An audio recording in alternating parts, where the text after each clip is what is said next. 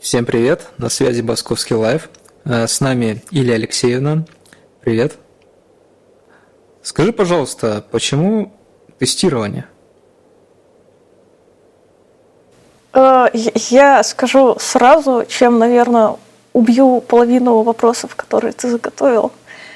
Э, к тестированию я пришла через разработку, и это такой осознанный выбор – э, тестирования, потому что в разработке мне не повезло с, вероятно, командами, вероятно, с каким-то майндсетом собственным тоже. И я решила, что тестирование — это такая безопасная среда sort of, где особо не тяжело, но и не слишком скучно. Вот как-то так. То есть тут можно писать код, можно его идти писать. Вот как-то так. А, но при этом ты как пришла уже автотестером, получается. а, ну, в основной стек моих задач э, автотестирование не входит, но да, я им активно занимаюсь. Угу.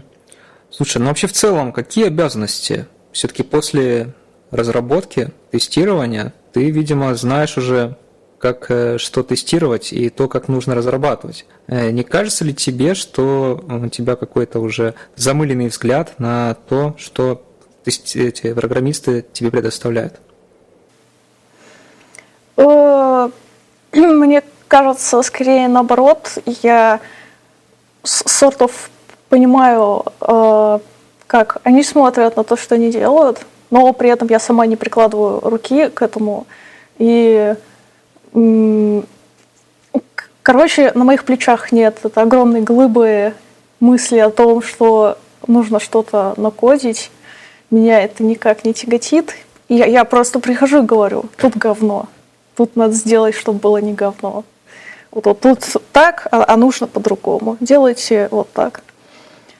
Ну все, и типа я, я нахожу говно, а переделывание офигенно. Мне очень нравится. Вот, то есть э, лучше из разработки, но при этом не надо разрабатывать. Чудесно. Слушай, ну вообще обычно есть такое деление. Э, программисты это как бы творцы такие, тестировщики это ломатели. Э, ты согласишься с этим? Смотря о каких тестировщиках говорить, потому что автотестеры, они тоже разработчики, они тоже пишут код который тоже ломается. И они тоже придумывают системы, которые взаимодействуют с другими системами, все это тоже как-то должно работать. В общем, это ничем абсолютно не отличается от обычной разработки. Это такая же анальная боль. Вот. Э, так что сложно сказать, ну, в какой-то мере, да, ты должен понимать, какие самые деструктивные паттерны поведения может исполнять юзер, какие паттерны поведения может исполнять какой-то недоброжелатель, который захочет сделать SQL-инъекцию или что-то еще более злое, страшное. Вот. Но в целом, помимо таланта к разрушению, тебе нужно уметь э, еще видеть э, точки роста, так называемые, и в целом иметь представление о том, как выглядит хороший софт, ты должен быть таким требовательным юзером, который смотрит на приложуху и понимает, что вот если эту кнопку передвинуть сюда, то будет лучше.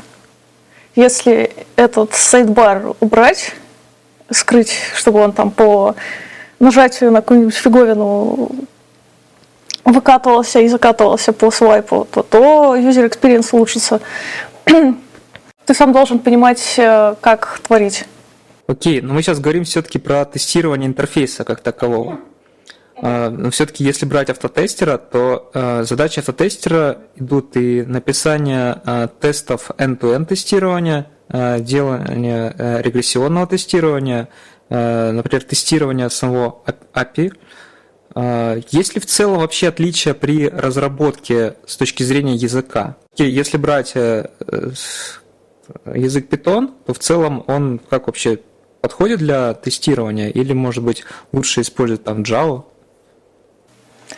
Э, сложно говорить, я на Java никогда ничего не писала, и вообще для, для меня весь код на Java выглядит как мем про звонок э, Олегу, голосовому помощнику Тинькова, который говорит что-то java.lang, function, static, вот это все, короче, сложно, непонятно, куча слов. А, а питон, ну, замечательно подходит. Что написал, что-то скриптов каких-то кучу, они там все что-то друг с другом делают. Во, кайф, все работает. Но ты сейчас говоришь именно про Selenium пакет, верно?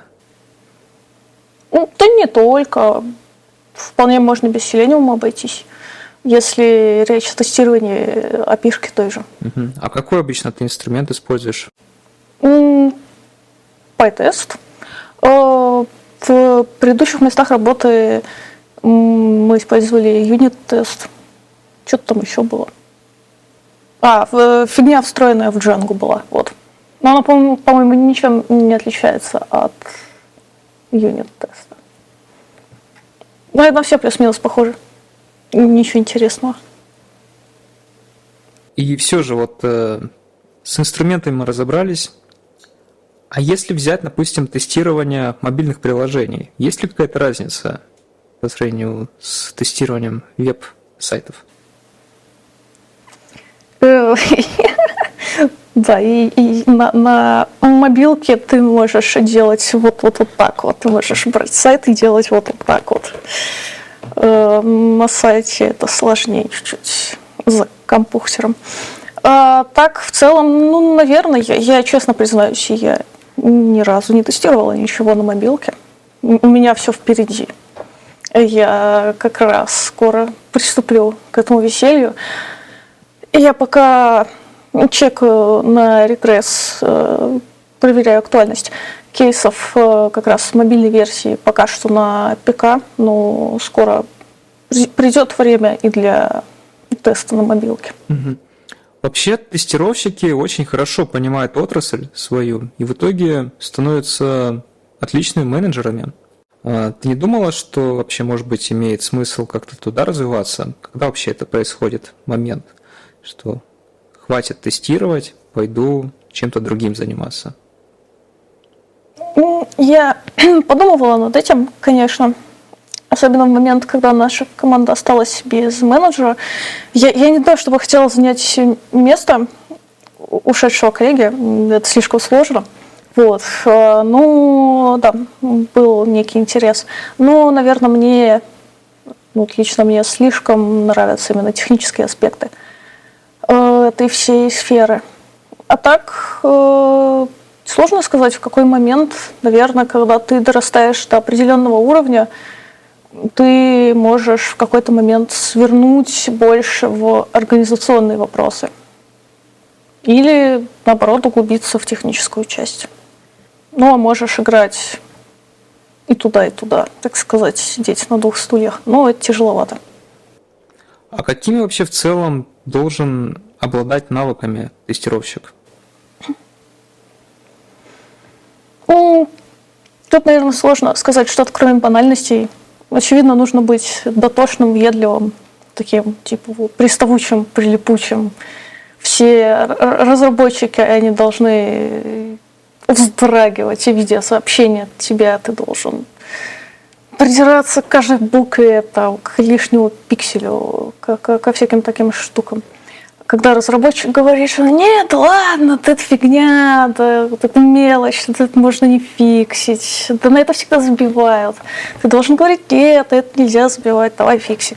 Вот. Э, не знаю, тут, тут еще, наверное, очень важно уметь э, не только замечать такие вещи, но еще и пропушивать их решения, потому что, очевидно, в какой-то момент от тебя будут отмахиваться, говорить, да ладно, это фигня, зачем это нужно, ты должен продолжать давить.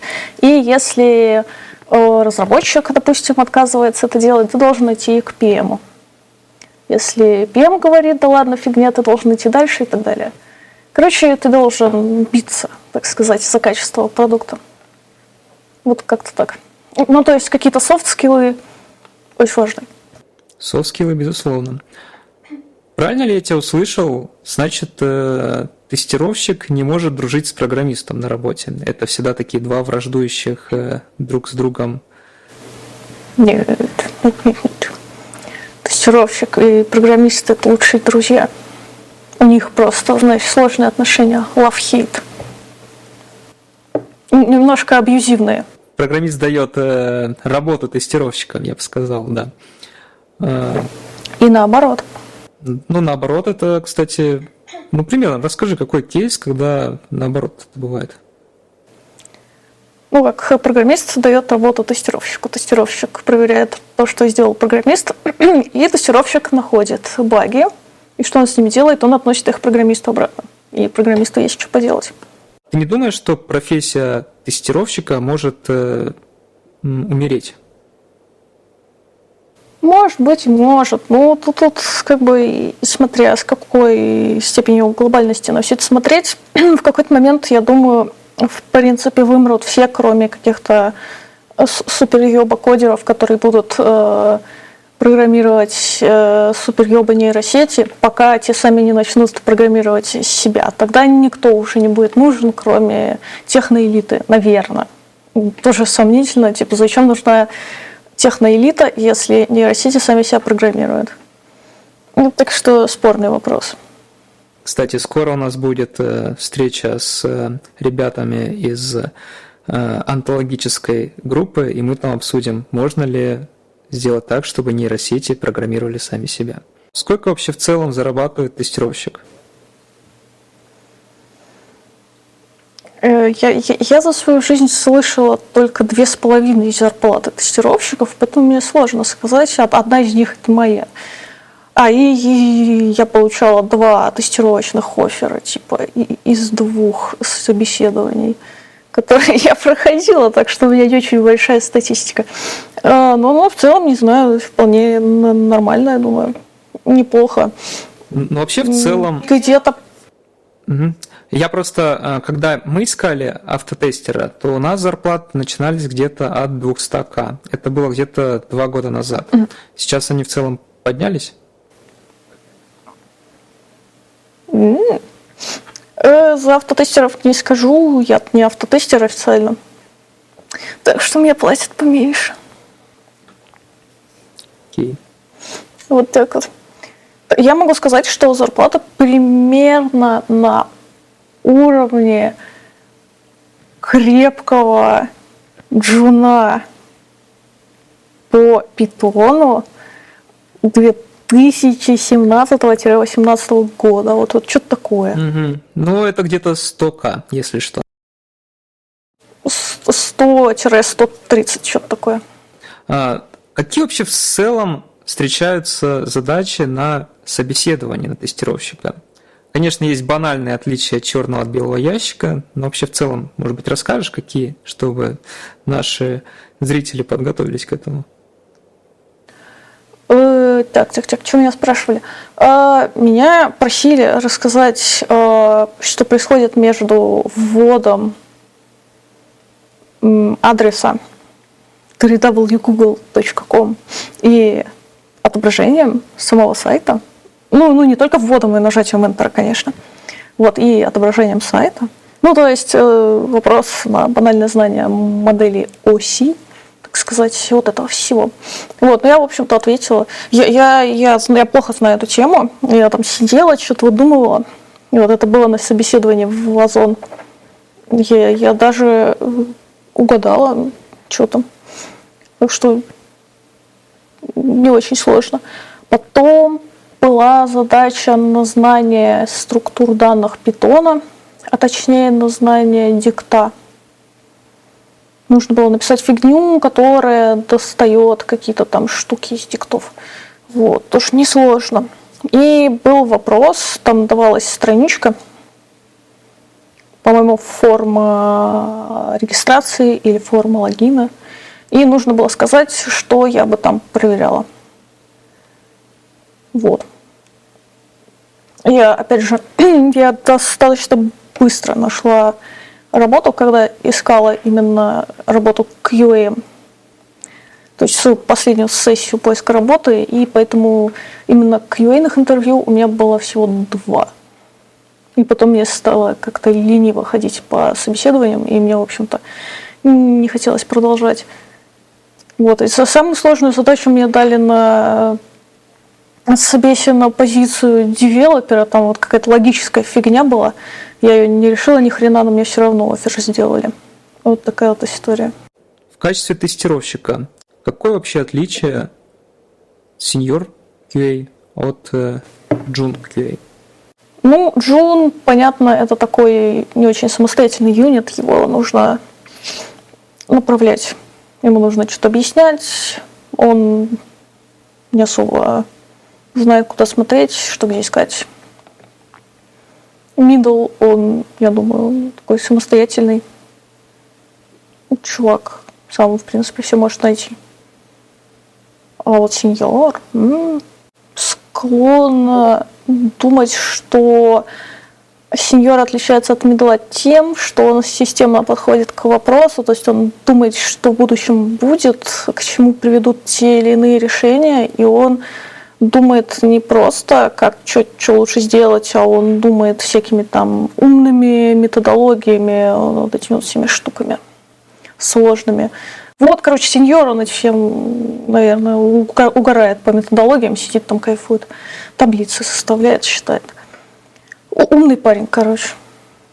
Значит ли это, что математика в том числе нужна для тестировщика? Да, всем в какой-то момент да, ну этого, я думаю, можно избежать, можно сидеть на своем уровне и никуда не расти, можно расти.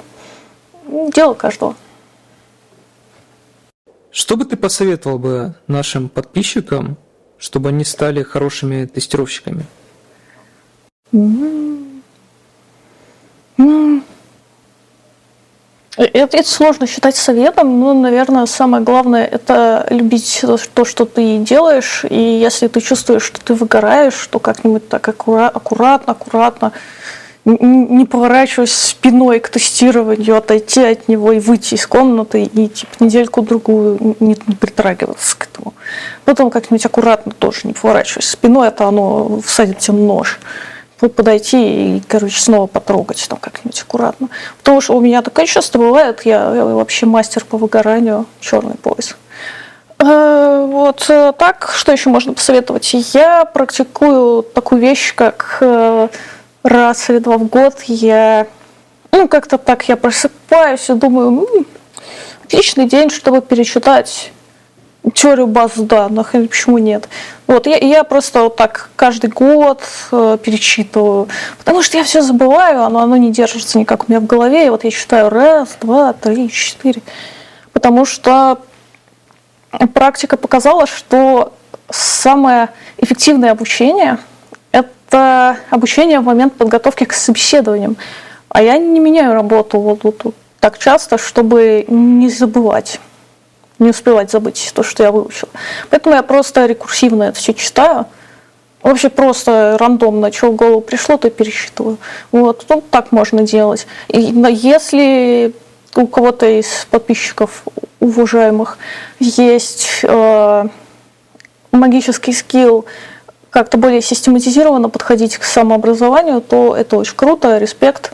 Э, этим людям повезло. Они могут все это разложить по полочкам и как-то адекватно подходить к обучению. Вот у меня так не получается, я просто рандомно все это делаю. Вот, ну а так, что, практика, практика, практика.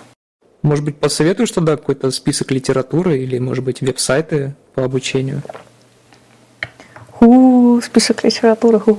Я, я просто гуглю. Если я не знаю, то есть я иногда сижу, и как, как я вообще про нормальные формы все эти узнала – я просто подумала, м-м, база данных, ни хрена не знаю про базы данных. А надо было знать, я же бэкэндер. Я пишу SQL, Enter, и все, типа читаю, и просто начинаю кликать в Википедии по разным как голубым словам, на которые можно кликнуть. Типа, какая-то там как она называется? Реляционная алгебра. Нормальная форма. Что это? Атомарность данных. Я вот так вот читаю. Вообще очень несистематизированный подход. Не рекомендую, но мне нравится. Короче, от, от меня мало толку. Да, на самом деле Википедия не совсем объективная э, с точки зрения обучения, э, но в любом случае. Да, поэтому советую гуглить какое-то понятие и пару статей наворачивать, чтобы разных людей почитать. Спасибо большое. У нас в гостях была Илья Савицкая. Всем пока.